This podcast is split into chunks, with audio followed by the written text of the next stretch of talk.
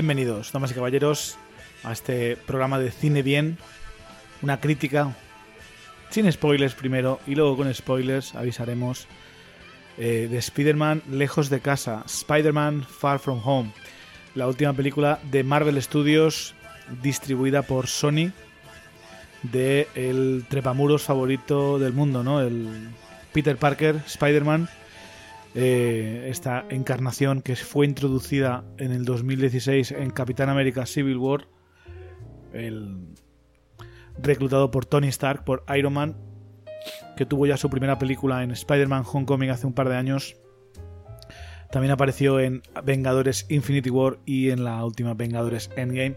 Ahora vuelve a tener su secuela, su segunda película individual, que supone el cierre de la saga del infinito de la fase 3 y un poco el epílogo a, Vengadores Endgame, después de todo lo que ocurrió y toda las, la montaña rusa de emociones que tuvimos. Eh, contaré con Harold para la crítica. Buenas, ¿cómo estás, Harold? Eh, pues encantado de estar aquí una vez más, Chevy. Muchas gracias. Eh, me gustaría que estuviera aquí Salva para hablar de la película, pero está enfermo y no puede estar aquí. Entonces, escucharemos su opinión al respecto en el próximo programa, a ver tiene que decir. pero en general, vamos a hablar yo y Harold de la película hoy. Eh, y primero vamos a hacerlo sin spoilers. Vamos a explicar un poco el director y todo el rollo. Dirigida por John Watts, que también dirigió Spider-Man Homecoming. Y es un director que venía de origen indie. Había hecho Clown, que es una película de un payaso. Bueno, un payaso no, de un tío que se compra un disfraz de payaso para ir a una fiesta de, de disfraces pero se compra un disfraz de payaso en una tienda de estas que parece el del Ricky Morty que tenía una tienda llena de objetos maliciosos, pues se ve que se ponía un traje de payaso y se va convirtiendo en un payaso asesino y no se puede quitar el traje. Una película bastante eh, tétrica e interesante, que no me gustó demasiado, pero desde luego eh, original era. Eh, luego hizo Cop Car, película en que dos chavales le roban el coche de policía a Kevin Bacon. A Kevin Bacon con bigote. Bacon con bigote. E imagino que fue esa picardía, esa interacción entre dos adolescentes y toda la película que le gustó a Marvel Studios y, a, Sony y lo contrataron para hacer esta, esta versión de Spider-Man mucho más de high school, mucho más de instituto, eh, con actores muy jóvenes que realmente aparentan tener 15, 16 años, no como otras, otras apariciones como las de Sam Raimi o las de Mark Webb, que eran las anteriores versiones. Eh, en esta película de Spider-Man lejos de casa eh, vuelve Tom Holland a hacer de Spider-Man, eh, vuelve Zendaya a hacer de eh, Michelle, o en este caso ya es MJ, no Mary Jane, pero sí MJ, MJ. Eh, vuelve lo mismo su, su amigo Jacob Batalon haciendo de Ned, Marisa Tomei haciendo de su tía May, em, John Favreau repitiendo como Happy Hogan. No está Tony Stark porque el personaje de Tony Stark está muerto, entonces eh, Robert Downey Jr. no aparece. Pero le sentimos. Pero le sentimos durante toda la película, todo el, legado. Eh, sí que aparece, que son las, nuevas incorporaciones. Eh, Jake Gyllenhaal como Quentin Beck, Misterio. y Samuel L. Jackson como Nick Fury. Y Kobe Smulders como Maria Hill, que es su mano derecha. Eh, hay más personajes, pero en general estos son los, importantes. Música de Michael Giacchino, una vez más. Y eh, esta película, producida por Marvel Studios y Pascal Pictures, eh, como, y distribuida por Sony, porque Sony es el que tiene los derechos de Spider-Man. Pero dice que hicieron en 2015 este acuerdo en el que tú me haces las pelis de Spider-Man, pero yo me llevo la pasta y a cambio puedes meter a Spider-Man en el MCU beneficia a, nosotros, a los fans, porque tenemos a Spider-Man en el MCU, o sea, perfecto. Pero no os engañéis, esto es un acuerdo más que para los fans, es para Disney. Porque Disney es el que se lleva la mayor parte de, la pasta de los merchandising de, de Spider-Man. Y cuanto más Spider-Man haya en, el cine, más merchandising se vende. Sí, porque lo que es el box office sí que es para Sony, ¿no? El box office es íntegramente para Sony. Sony se llega a un pequeño porcentaje de, del merchandising, pero pequeñito eh, pero la mayoría se lo lleva a Disney. Entonces, eh, creo que es un acuerdo bastante interesante y aparte a Sony le, han permitido hacer películas suyas como Venom, que no es de MCU, pero es una película relacionada con Spider-Man. Y también van a hacer ahora Morbius, al igual hacen Kraven, en fin. Eh, piensa que la, división de cine de Sony está bastante mal. Lleva años mal, pero gracias a Spider-Man, a Jumanji y algún que otro éxito de vez en cuando les permite ir a flote. Eh, aunque no nos engañemos, Sony lo que más rentable le da es PlayStation. O sea, es la marca que lleva salvando a Sony desde hace 25 años. Por, por encima de, de temas de electrónica como pantallas, televisores, eh, Sí. cámaras. ¿no? Pues, Sí. pues a mí me sorprende eso. Yo pensaba en, que, en que- eso, en todos esos sectores hay mucha competencia, Harold. claro, mucha muchas marcas. En videojuegos no hay competencia. Sobre, razón. sobre todo esta generación que Microsoft con Xbox eh, empezó muy mal y Nintendo Switch llegó muy tarde. PlayStation ha tenido uf, un dominio total de, de la generación. Eh, y sobre todo en el cambio que está pasando con el tema de streaming, que ahora los videojuegos ya no tienes que ir a la tienda a comprarlo, los puedes comprar en la PlayStation Store, pues más pasta que se lleva Sony haciendo No, eso. claro. Pero en general, o sea, mm, yo os puedo dar la noticia que vamos a tener Spider-Man durante más años porque han renovado creo que para cuatro películas más, cuatro o cinco películas más. O sea, esta no es la, última aparición de Spider-Man en el, en el MCU. O sea, podemos alegrarnos. ¿De qué va esta película? Porque hemos dicho que vamos a hablar sin spoilers, no os preocupéis. Esta película va de que eh, Spider-Man está muy, muy estresado de ser Spider-Man, muy cansado, lleva ya dos años haciendo de superhéroe. eh, es un chaval de 16 años, ha pasado por muchas cosas, sobre todo lo que ocurrió eh, entre Homecoming y Infinity War, pues la ha dejado bastante tocado. Eh, se ve que tiene mucha presión encima y aprovecha que sus compañeros de clase se van a Europa de un viaje de vacaciones, un viaje de ciencia, eh, un road trip, y quiere esta, esta semanita que se va de vacaciones, pues no ser Spider-Man. Quiere dejar el traje y desconectar. ¿Qué pasa? Que Nick Fury le necesita porque hay unos elementales, tal de agua, de fuego, de viento, ya lo veréis, eh, que están poniendo en peligro el planeta Tierra.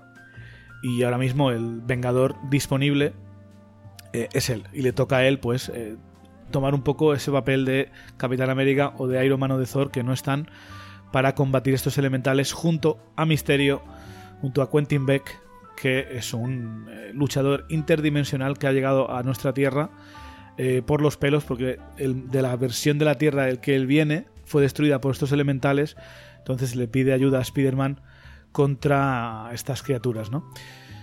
Em, también la historia, aparte de, estos elementales, de Nick Fury exigiéndole a Peter Parker que se ponga las pilas como Spider-Man de una vez, eh, también tenemos todo lo que es la relación entre MJ y Peter Parker, porque ya está en esa edad que eh, Peter Parker se ha dado cuenta de que le gusta mucho MJ, está enamorado de ella y quiere decirle lo que siente por ella y es una poco una peli rollo Breakfast Club, más de, de los 80, de instituto, de, de, esta, de esta gente tímida que no sabe cómo explicar las cosas, las relaciones entre chicos.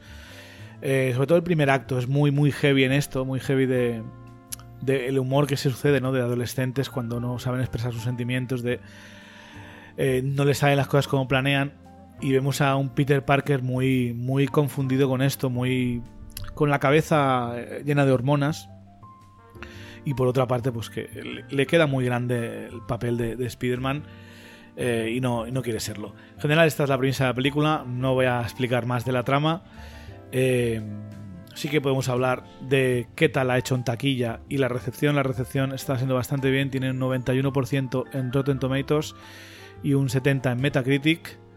Eh, está bastante bien. Eh, Endgame tuvo un 73, o sea, está y un 93 creo en, en Rotten Tomatoes. Entonces ha gustado tanto a crítica como a audiencia esta película, está siendo bastante buena.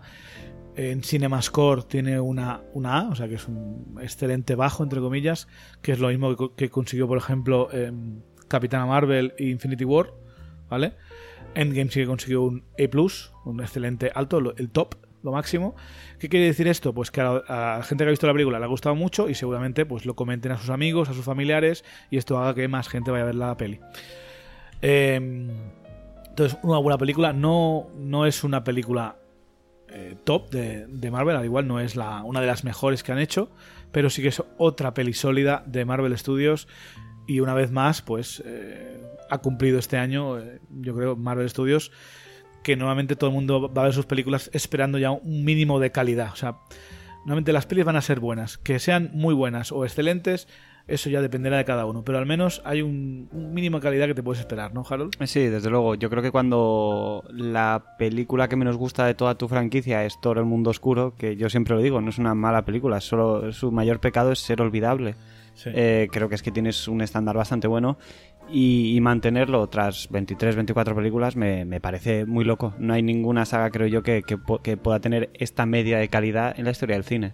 Sí. Sí que hay gente que a veces dice, no, esta me pareció una mierda, pero normalmente empiezas a preguntarles y te das cuenta que es, es que el villano no era el, no era el que yo quería, o hicieron esto al final, o me cambiaron lo otro. Pero en general es eso. Las películas son de calidad y esta no, no decepciona. Eh, en taquilla es un poco de hablar de la taquilla porque es que se ha estrenado de forma extraña en Estados Unidos porque el 4 de julio era miércoles, creo que no, me acuerdo qué día caía. 4 de julio, que es la- el día de la independencia americana, caía en jueves. Entonces la mayoría de gente se va de vacaciones, se va de viaje, poca gente va al cine. Todo lo que hicieron fue estrenarla el martes. Entonces el box office de- del martes hasta ahora ha hecho en Estados Unidos más de 180 millones y lleva en todo el mundo casi 400. Eh, en, en el extranjero, perdón. Entonces, global son 580 millones ya ha hecho. Solo queda Italia, creo, de estrenarse, que se estrenaba hoy, justamente el lunes. Pensaba que sería un, un estreno europeo, qué, qué extraño, ¿no? O- No lo sé, habría algo en Italia este fin de semana y quisieron pasarlo, no lo sé. Pero en general esta película está proyectada seguramente a acabar alrededor de los 900, 1000 millones de dólares, que sería seguramente la película más taquillera de, de la historia de Spider-Man por encima de Spider-Man 3, que es el que tenía el título. Veremos cómo acaba, veremos si acaba llegando unos números más similares a Capitana Marvel o Black Panther, pero en general un éxito para Marvel, un mayor éxito para Sony, que el anterior había rozado los 900 millones, si esta hace más, pues no solo garantiza que Sony esté contenta con la relación y que sigan haciendo películas de Spider-Man dentro del MCU. Entonces, si quieres ahora que hemos hablado de, de las cosas técnicas, de quién sale y, qué tal ha hecho la película, si me quieres decir, Harold, sin spoilers, ¿qué te ha parecido Spider-Man lejos de casa? A mí me ha encantado, eh, me parece una gozada desde, desde los créditos iniciales a los postcréditos finales. Me parece que, que, bueno, ahí tú y yo estaremos un poco de desacuerdo, me parece, pero creo que no sobra ninguna escena, sí que habrá alguna que esté un poco alargada, pero quiero decir, eh, creo que a nivel de tono es muy consistente. Cuando quiere que te rías, te ríes. Cuando quiere que te pongas serio, no te pones muy serio, pero porque en el fondo tampoco quiere que te pongas tan tan serio. Y, creo que, que si Homecoming y esto es, es lo que tiene que, que venir para Spider-Man, yo lo recojo con los brazos abiertísimos, vamos. Es, es, es mi live action de, de Spider-Man favorito. Eh, el mío también lo es, por poquito, o sea, me gusta un poco más que Homecoming, no demasiado más, pero me gusta un poco más que Homecoming. Eh, sí que el tercer acto le cuesta un poco más arrancar lo que es la película, porque es muy, muy heavy en lo que es el tema este de instituto, de chavales, o sea, si no te mola mucho este rollo, que ya, ya había bastante en Homecoming, Eso te iba a decir. sí. aquí va a ser un problema para ti. O sea, es muy, muy Homecoming esta película, ¿vale? Eso está Exacto. claro. Incluso en todo lo que es el tema de Tony Stark, en el legado de, de- de Tony Stark, es algo que sigue, sigue vigente. Y, y si no te gustó esa parte, al igual hace que esta no- no la sigas disfrutando todo lo que merecería. Eh, pero en general es una película muy divertida, en la que vemos a las repercusiones de lo que pasó tras el chasquido, o el blipeo, el lapso, como lo llaman aquí, el blip. Eh, vemos las repercusiones de cómo está el mundo un poquito después de lo que pasó en Vengadores Endgame. Eh, no os atorran demasiado con eso, no os preocupéis, no, no es en plan Vengadores Endgame epílogo realmente, solo es que explican un poco cómo es la vida después, en plan un par de, de detalles De una manera brillante, si me, si me preguntas a mí. que tienen sentido en la historia además. Sí, sí, sí.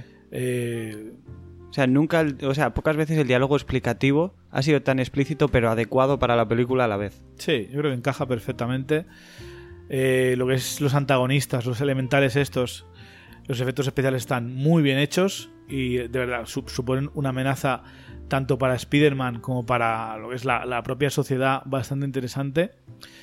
Eh, no, es, no me parece un evento tan gigante como al igual eh, ha pasado en otras películas, eh, pero sí que es un evento más grande de lo, de lo que pasó en Homecoming, que era demasiado individual con Spider-Man. Aquí es un poquito más grande, aquí hay como más media, más prensa, fijándose en lo que ocurre.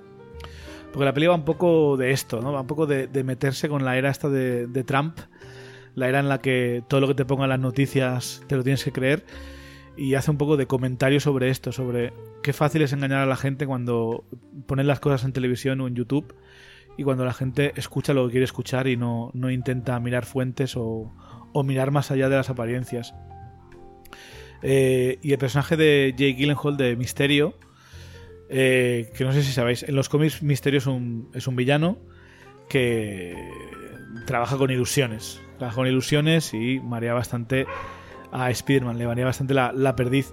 Entonces, eh, no voy a decir si aquí es malo, es bueno, si se convierte más tarde en malo, no sé qué, esto no me meteré en mirar la película, pero solo decir que Jack Gyllenhaal me parece un personaje muy divertido, se lo pasa muy bien en esta película. Eh, el personaje de Misterio está súper bien hecho, está muy bien adaptado, peceda y capa incluida. Eh, cómo combate con los elementales es espectacular. La música que le ponen cuando entra en escena también es muy, muy chula y me ha parecido un gran añadido al MCU y espero, espero volver a verle. Eh, pero lo que más me ha gustado de la película, hay una, hay una secuencia en concreto que no puedo hablar aquí porque sería spoiler, pero una secuencia de acción muy muy buena en la mitad de la película más o menos. Que, en cuanto la, veáis sabéis de qué hablo, que es una escena muy muy buena. Eh, me ha gustado mucho la relación entre MJ y Peter Parker, me ha, gustado mucho, me gusta mucho Zendaya como, como MJ. Y también es la película, creo que sus dos escenas post-créditos son, no solo molan, sino que son las más importantes. No solo para recontextualizar la película en sí, sino para el futuro de, del MCU. Eh, estoy completamente de acuerdo en todo. Son, son dos escenas que además ves la primera y dices, o sea, ya sabiendo que hay una segunda, pero ves la primera y dices, bueno, esta es la fuerte pero la segunda te da otra vuelta de tuerca y, realmente hace mucho por la película. De hecho, yo creo que tiene que ser la película de Marvel cuya escena post créditos más peso tiene sobre la propia película de, todas las que llevamos. Sí sí, sí, sí, o sea, podrían haber sido tranquilamente dos escenas que continúan después de que la película acabe, en vez de postcréditos, y hubiese tenido sentido igual. Quizá, quizá, esa sería una de mis pocas quejas, que la primera escena postcréditos para mí es, realmente, ese es el final real de la película y evidentemente a estas alturas el que se levanta una película de Marvel durante los créditos antes de que salga la escena pues ya se merece pues el peor de los males, ¿no? Pero puede ocurrir que mucha gente se lleve un poco la experiencia, no voy a decir que a medias, pero desde luego no es la experiencia completa. Sí, quedaos, quedaos al final de los créditos o miradlos luego en YouTube, lo que sea, pero miradlos. Haced lo que queráis. Eh, yo recomendaría esta película, yo le doy 4 de Dwayne Johnsons, 4 sobre 5. Yo es que ya te digo, es que la disfruté un montón y aunque ya la tengo un poco más aposentada y creo que no me gusta más que Into the Spider-Verse, yo sí que le doy 4 de Johnsons y medio. 4 y medio, no veas. Eh, ¿qué, decir, no? la, recomiendo mucho, sobre todo si te gusta el personaje de Spider-Man. Si te gusta mucho el MCU, eso ya lo habrás visto, imagino. Ahora, yo que sé, al igual no te gustó mucho Homecoming. A ver, no te voy a engañar. Es es un poco más de lo mismo que Homecoming. Es el mismo espíritu, la misma idea, pero para mí la acción es mucho mejor. John Watts ha aprendido a, dirigir acción muchísimo mejor y a una escala eh, mayor. Eh, lo que son los antagonistas son muy diferentes al buitre y creo que te van a, os van a gustar. Eh, el hecho de que ya está Tony Stark presente, no, pero está su legado. Pero ya no es tan, tan presente como estaba en Homecoming. Ya no es que Tony Stark está literalmente ahí, aparece un par de escenas dándole la tabarra a Peter. ¿Que sale Samuel L. Jackson haciendo de Nick Fury? Sí, pero tiene un papel mucho más secundario que el que tenía Tony en, Homecoming. Entonces yo creo que merece la pena dar una oportunidad. Eh, y si eres una de esas personas que al igual solo vas a ver las pelis de eventos y las demás esperas a verla en, en Netflix o en Blu-ray, yo te recomiendo que la, veas en el cine porque es, es espectacular. Hay muchas escenas muy, muy chulas. Y aparte por el miedo de los spoilers, que si vas a esperar unos meses a que salga en Blu-ray, si te cuentan algunas cosas del postcrédito o de algunas cosas que ocurren en la película, no las vas a disfrutar tanto que si lo ves tú por primera vez en el cine. O sea, yo, yo recomiendo a todo el mundo que vaya a ver la película. Es una película para todos los, para todos los públicos, o sea, para todo el mundo. Es espectáculo, es, son, no sé, es que, ¿qué más se puede pedir? Una peli de Spider-Man, ¿me gustaría que fuera más chistoso? Sí. ¿Que fuera un poquito más adulto? Sí, pero para eso tengo que esperar a que crezca un poco el personaje. Eh, de todas maneras, y diciendo, bueno, comentando esto que decías de que si no te gustó Homecoming igual esta pues se te hace bola, yo creo que eso es sobre todo la primera parte, como tú decías al principio, yo creo que se lleva el personaje a sitios donde no estaba en Homecoming, todo lo que hablamos de, de cómo está él anímicamente después de, Endgame y demás, o sea, sí, evidentemente los elementos Homecoming están ahí, pero sí que hace las suficientes cosas diferentes, sobre todo a partir de la mitad de la película, como para que a alguien que igual Homecoming no le hizo especial gracia, quizá esta sí le guste más. Pues ahí lo tenéis, damas y caballeros, nuestra crítica sin spoilers de Spider-Man Far From Home, Spider-Man lejos de casa. Ahora nos vamos a poner con... Bueno, crítica en sí, pero sí, vamos a comentar la película más a fondo con spoilers. Vamos a hablar de las cosas que nos han gustado menos, que nos han gustado más, más de forma específica. Vamos a comentar los postcréditos, qué significa para el futuro y más cosas. Así que, eh, repito, spoilers a partir de ahora. Si no habéis visto la película, os recomiendo que la veáis y luego vengáis aquí. Si no os importan los spoilers, yo igualmente os incitaría una vez más a ver la película primero porque merece la pena experimentarla como toca y luego ya escuchar lo que la especulación y lo, que tengamos que hablar al respecto. Pero en fin, spoilers a partir de ahora. Harold, eh, ¿qué es lo que más te ha gustado de la, película? J.K. Simmons. No, no, no, pero, pero era lo que, lo, que primero quería comentar. No, yo creo que me ha gustado el todo, pero me ha gustado mucho Jake Gyllenhaal. Eh, y las escenas post créditos, la verdad, la, escena, las, escenas post créditos y de Jake Gyllenhaal en general el personaje, pero como plantean una batalla de ilusiones en, el momento de la Europol me parece visualmente eh, apabullante, porque es que hay momentos en los que te pierdes, pero no porque esté mal rodada, sino porque la película pretende que te pierdas. No es porque esté Michael Bay ahí moviéndote la cámara. La escena esa de, del almacén, de misterio engañando, es una escena tan típica de los cómics y de los dibujos pero también me, recordó mucho a Doctor Strange, la escena en la que eh, Tilda Swinton, la, anciana, le coge la cabeza a, Doctor Strange y le manda su mente al plano astral y empieza a fliparlo con las manos en los ojos y todo el rollo. Esto es un poco así, ¿no? Vemos a Misterio engañar a Peter Parker con una sarta de mentiras, incluyendo un Tony Stark no muerto que sale de su tumba, o sea, dándole ahí donde más le duele. Y también me gusta, lo mejor de la peli es eso, es Misterio eh, Jane Gyllenhaal, sobre todo cuando da el cambio, cuando eh, consigue las gafas de Edith y sonríe diciendo, no ha sido tan difícil, ¿no? Y empieza a contar, hace su discurso de malvado, súper divertido, y luego cambia totalmente la película. Cambia porque ya sabemos, eh, que mucha gente lo sospechaba, pero ya sabemos de, qué va a ir esto, ¿no? Va a ir de, de hacer una performance enorme en Londres y que ¿Y Misterios se convierta en el nuevo Iron Man.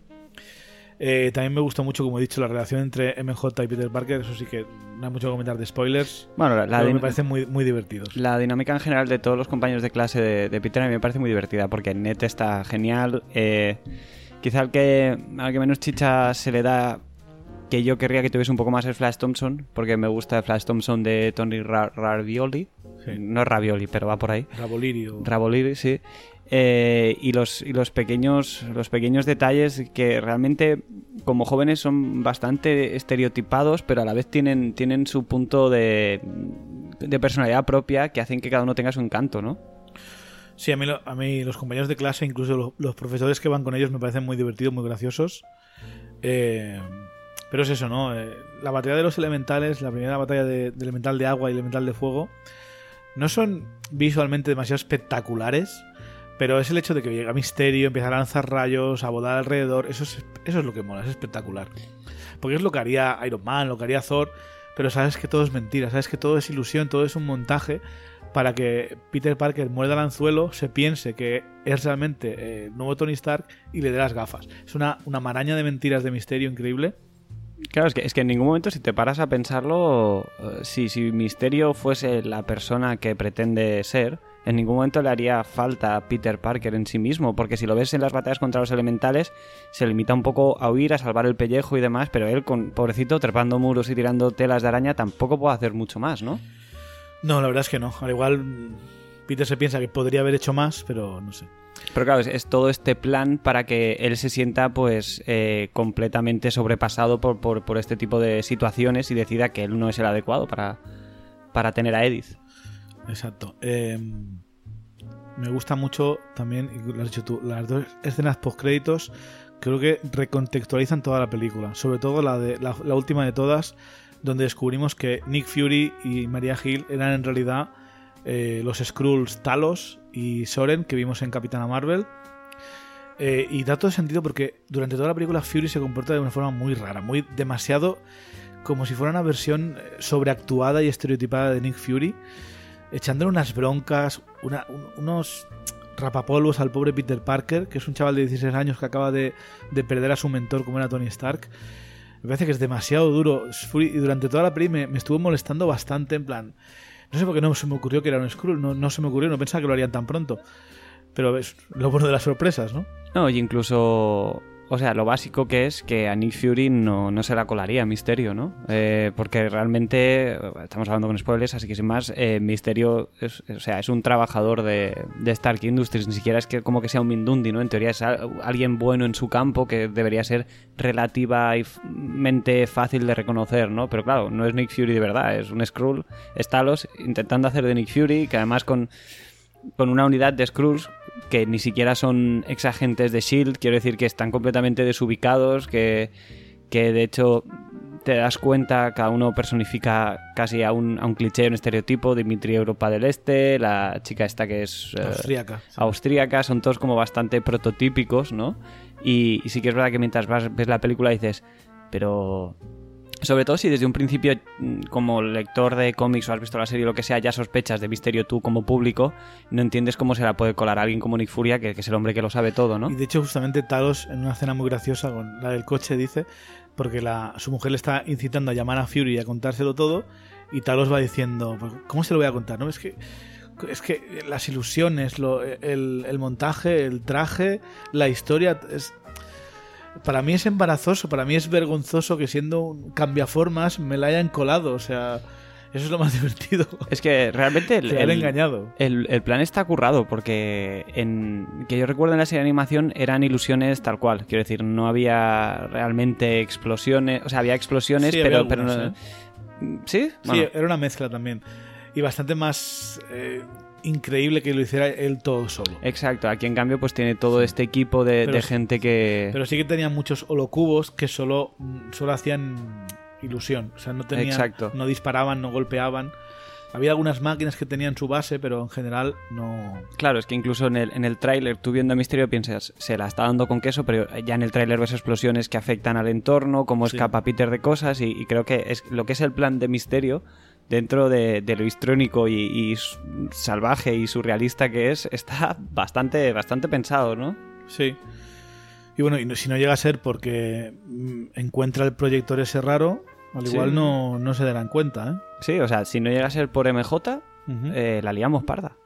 Sí, a ver, imagino que o temprano se hubiesen dado cuenta, pero ¿cuánta gente hubiese muerto por Sí. culpa de Misterio? O sea, Sí, sí, sí. En general, eh, el otro postcrédito que también me ha gustado mucho, eh, luego, luego hablamos del, de la segunda parte del, final, pero la vuelta de J.K. Simmons como J. Jonah Jameson, que lo vimos durante años en, las en la trilogía de Sam Raimi, haciendo del director del periódico de Daily Bugle. Aquí vemos que ha vuelto, mismo actor, con diferente corte de pelo, imagino que para acabar de dejar claro que es no es el mismo personaje, o sea, no es el mismo, la misma versión del personaje, es otra. Eh, a menos que sepamos, nunca se sabe. Sí, a ver, quién sabe. Eh, sería la mejor excusa del multiverso. ¿eh? A ver, es que eso te voy a decir. Yo creo que si le pones con el mismo peinado y exactamente igual, lo primero que encuentras son 17 millones de vídeos en YouTube intentando explicarte que es que en algún momento eh, Tom Holland ha saltado al Spider-Verse de, Tom, de Sam Raimi o algo así. Era Sí. mucho más fácil pues hacerlo diferente siendo el mismo que lo sabrá, que lo sabrá igualmente. ¿eh? Hombre, no, lo dudes. Eh, pero en general, el regreso de J.K. Simmons, que a ver, si, si tenías que coger un personaje de otra continuidad y coger el mismo actor, si alguien tenía que serlo, es J.K. Simmons. Sí, sí, sí. Y es... Y es- Hugh Jackman también. Sí, Yo a Hugh Jackman también lo cogería, ¿eh? rapidito. sí, pero Hugh Jackman es mucho más cuesta arriba porque tiene que ciclar cada vez que, que es Yo a Hugh Jackman ¿no? lo, lo cogería para hacer de un villano, de otro personaje. Oh, eso sería, sería un juego interesante. Se lo pase bien. Pero vamos, que en general es una vez otro de esos casos que ya llevamos un par en los que el MCU, Marvel, Kevin Feige, quien sea, eh, escucha al fandom. Y eso, eso es interesante cuando, cuando algo crece tanto como el MCU, en cuanto Sí. a popularidad, es importante escuchar a tu fandom sin ceder a todo lo que te pide, obviamente, porque si no eso sería ya el despiporre. Pero en cositas como, como J.K. Simmons, volver a contratar a James Gunn, cosas de estas, Sí, está sí. guay que escuchen al fandom. ¿Quién va a hacerlo mejor que J.K. Simmons? Es que nadie. O sea, en, Whip, en Whiplash, J.K. Simmons hace del mismo personaje, hace de Sí. Jonah Jameson. O sea, Afeitado. afeitado, o sea, lo coges igual. Eh, y aquí vemos que tiene un rol más actual, ¿no? Más de youtuber, más de tiene una página de noticias, una, una página web, eh, donde ya, ya el locutor avisa que es una página de controversias. donde- Es, es el OK Diario de Nueva York. Exacto. Y ahí filtran, bueno, lo que cambia un poco el status quo de- del universo de, de Spider-Man. Eh, se revela su identidad secreta. Sí, una, una cosa que no había ocurrido hasta ahora en, el, en ninguna de las adaptaciones cinemáticas, ¿no? Y- Cinematográficas, eso cinematográficas y que, y que de hecho es, es un punto clave de los cómics que ocurren en, en Civil War. O sea, eh, Ocurre en Civil War y Doctor Strange haciendo magia hace que todo el mundo se olvide. Aquí no creo que hagan esto. No, yo- creo- yo espero creo que, Marvel se va a comprometer a, a vivir esto. Y eso un poco habla de- del futuro de la saga de Spider-Man, ¿no? En plan, ahora que todo el mundo sabe quién es Spider-Man, ¿qué papel tiene Peter Parker en, en- en- en Nueva York? O sea, no puede volver a su vida normal, no puede volver con su tía May, no puede volver a- al instituto. y que para empezar tiene que intentar limpiar su nombre. Y tiene que limpiar su nombre porque Misterio, que yo creo que no está muerto, y si está muerto es igual, o otra persona puede tomar el rol de Misterio Sí. y, y- y disfrazarse de él. eh, pero lo que parece es que es el culpable Spider-Man de que ha matado a Misterio y... A ver, habrá, habrá que ver la gente que se cree ese vídeo, pero teniendo en cuenta la época en la que estamos y un poco la, eh, la película hace un poco alusión a esto, en la que te crees lo que ves en la tele o lo que ves en las noticias, pues puede pasar lo mismo. No sé qué tal, qué tal irá esto. Eh, la próxima película de Spider-Man, yo soy el que vota que la película, la tercera película será inmediatamente después, si no al igual unas horas después, a lo John Wick 3 con, con John Wick 2, porque creo que esta película sucede en 2024, en el futuro, Claro. técnicamente, porque en, en Endgame pasan 5 años. O sea, todas estas pelis de Marvel que van a salir ahora eh, están en el, en el futuro, ya no, ya no están a la par con, con nuestra continuidad. Entonces, al igual pueden, eh, de aquí a dos años, cuando salga en Spider-Man 3, en 2021, pueden hacer la película que continúa la historia.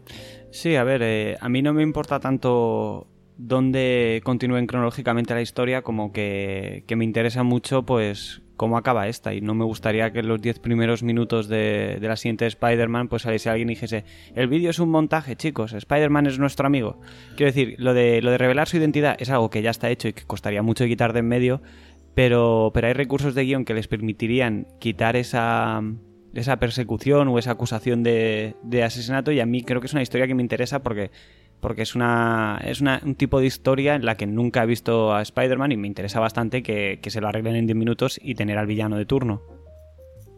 Yo creo que esto hace que la próxima película de, de Spider-Man sea mucho más diferente a lo que hemos visto hasta ahora del personaje.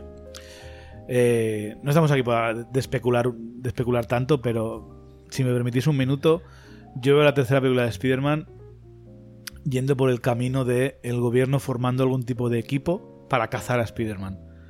Ya sean los seis siniestros, los Thunderbolts, cogiendo al, al igual a, vi- a villanos para cazarle, porque como sabemos por el otro postcréditos, y ahora vamos a por él, los Vengadores no están en la Tierra. ¿Mm? O, o al menos la mayoría de ellos no están en la Tierra. ¿Dónde están los Vengadores? Eh, pues es una de las preguntas que le hace Talos a Fury, ¿no? Dice, todo el mundo me pregunta dónde están los Avengers y yo no sé qué decirles. Y vemos a Nick Fury que está en una especie de nave o estación espacial llena de Skrulls, De chilling completamente. de chilling completamente, pas- zapatos lleva. ¿no? pasando de la Tierra, eh, imaginamos montando SWORD, que es la versión espacial de S.H.I.E.L.D., y podemos imaginar que lo, lo veremos en Capitana Marvel 2, tal vez. No tengo ni idea de dónde están los Vengadores, no tengo ni idea de lo que va a pasar con Spider-Man.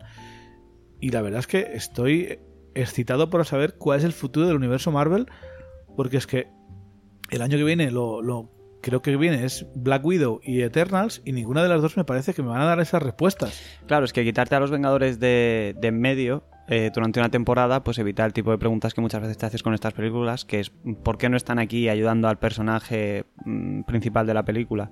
Ahora, si me los vas a quitar de en medio, luego tienes que saber explicarme exacto dónde han estado y por qué han estado fuera, porque si no, pues entender que ha sido un recurso para facilitar el, el guionizar las, las películas.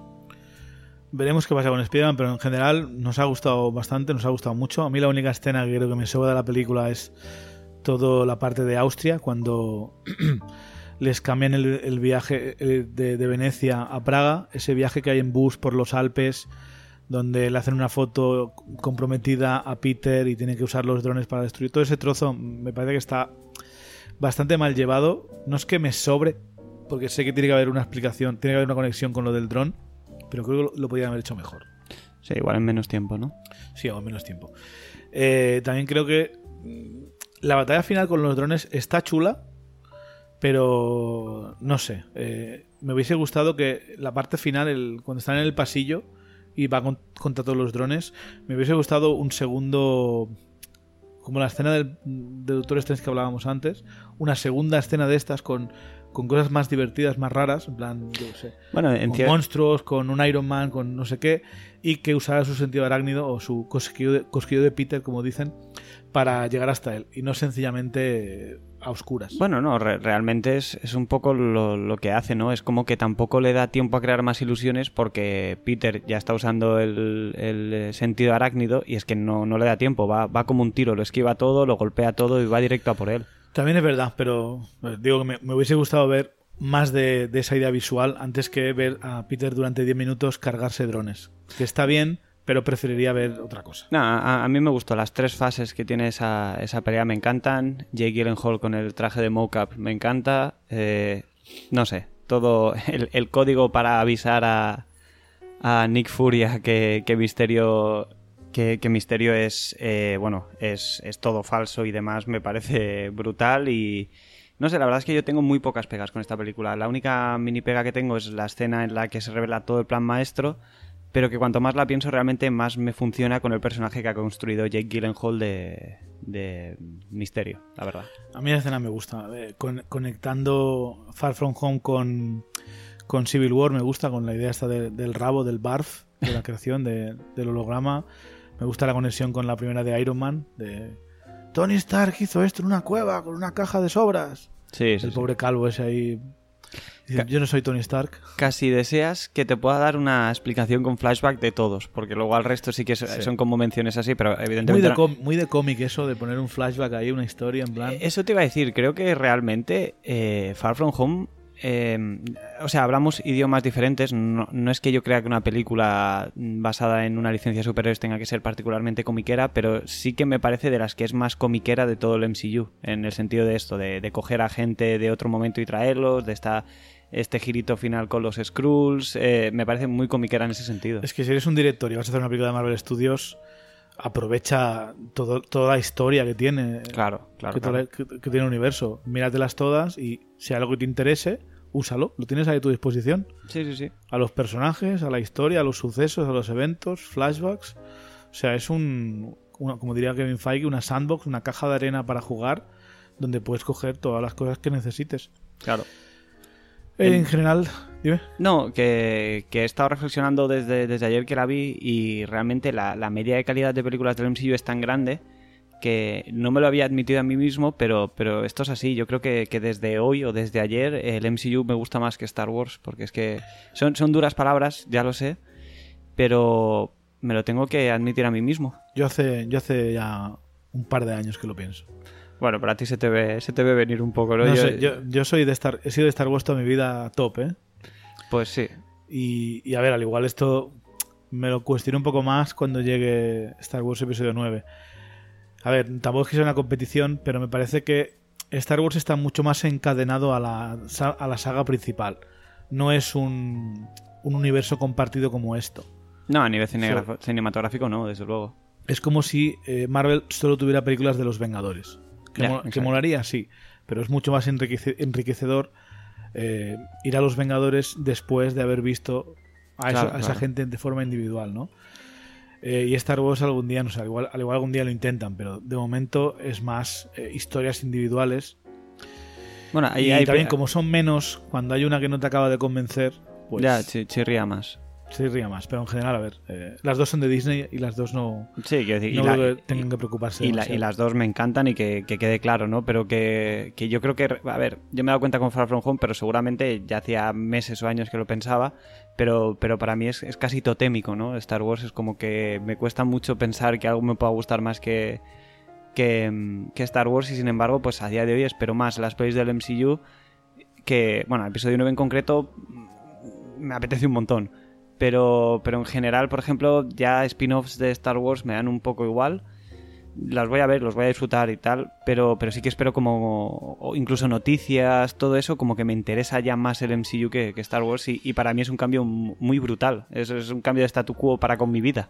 Sí, sí, a ver, además yo he leído cómics, pero nunca he sido comiquero yo, o sea, el formato cómico nunca me ha acabado de matar porque yo soy más de, de historias largas, entonces las grapas no me gustaban, yo me compraba los tomos estos y estaban bien, pero claro, tampoco vas a comprarte todos los tomos, son muy caros, tampoco sabes cuál leerte, cuál no, hay demasiada historia, demasiados años de cómics, demasiada continuidad, es como si yo ahora tuviera 12 años y el MCU llevara 30 y te dijera, no, tienes que verte todas las pelis desde Iron Man. Exacto, exacto. Tienes que tener un punto de entrada, que los cómics los tienen de vez en cuando, pero si no tienes a nadie que te diga, no, es que desde el evento Renacimiento puedes leer más o menos fácil. Necesitas un poco una guía. Y el MCU, que no son 20 y pico películas, de aquí 10 años al igual son el, el, doble o el triple, pero es algo más o menos asequible y sabes que no tienes que verlas todas. Sí. Porque te van recordando con flashbacks. Es bastante van, más abarcable. Te van introduciendo nuevos personajes. Que en el mundo de los cómics, Spider-Man lleva siendo Spider-Man y lleva saliendo como Spider-Man desde hace 40, 50 años. Y ya si te pones con Superman y Batman, que 75, 85 años. Pues mira, es demasiado backstory. Y mira que hacen reboots y hacen. Pero siempre te intentan eh, que te, tengas que acordarte de lo que ocurrió hace un millón de años. Es, es, que es un círculo vicioso porque siempre pasa lo mismo, ¿no? Dicen, a partir de ahora podrás leer, o sea, es un buen punto de reentrada, pero llevas 10 o 15 números y entra un nuevo autor y dice, y a mí lo que me gusta es tirar cosas, eh, coge, tirar de, de, cosas que han quedado en el ostracismo y ponértelas en primera página, ¿no? Es como... Eh, por una parte les encanta la política de reenganche, por la otra les encanta la publicidad de que alguien coja algo viejo y te lo vuelva a poner en, en primera sí. página. Por eso los cómics es algo que me gusta de vez en cuando leerme alguno, alguna historia, pero eh, las películas me parece mucho mejor. Y, y, estas películas en concreto, que son como una serie, como una serie que llega un capítulo cada tres o cuatro meses, me parece. Eh, me parece mejor. Además, si me gusta mucho, pues lo que hago es me la veo varias veces. Sí, sí. Yo el miércoles vuelvo a ver esta. Pues mira, yo la he visto tres veces ya. No sé si la veré alguna vez más aquí, pero en el cine, pero en general me ha gustado mucho. Cuatro Dwayne Johnsons, eh, cuatro y medio aquí para Harold. Le preguntaremos a Salva cuando venga cuántos Dwayne Johnson le da pero en general una película muy buena, muy entretenida, muy recomendable. Eh, así que muchas gracias por escucharnos, damas y caballeros. Harold, muchas gracias. Eh, a ti por invitarme. Recordad que tenéis el sorteo de, las películas de Pixar. Mandanos un email a elcinebien.gmail.com con vuestras cinco películas favoritas de, de, Pixar para entrar en el sorteo de varios premios que sortearemos en agosto. Podéis contactar con nosotros a través de Twitter en arroba elcinebien, en el mismo email que he dicho antes, en elcinebien.gmail.com en el canal de mensajes de Evox, etcétera, etcétera, etcétera. Podéis escuchar a Harold en el podcast de Dreamland Planet, que lo tenéis también en Evox, un podcast de humor, ¿no? Eh, un poco inclasificable. Es, es un podcast de, de, cultura pop, pero siempre enfocado desde, desde el humor y la cotidianidad. cotidianidad porque me empeño en decir palabras hay, que no puedo pronunciar. También hay controversia ahí, ¿no? Eh, sí, porque no todos tenemos la misma opinión, pero bueno. Pues mira, escucharle. Eh, nada, nada más, caballeros. Recuerda que tenéis también el, la review, la crítica sin spoilers de Yesterday en el canal y también las noticias de la, esta primera semana de julio. Eh, así que nada, ha sido un placer. Yo soy Chevy. Nos veremos en la próxima.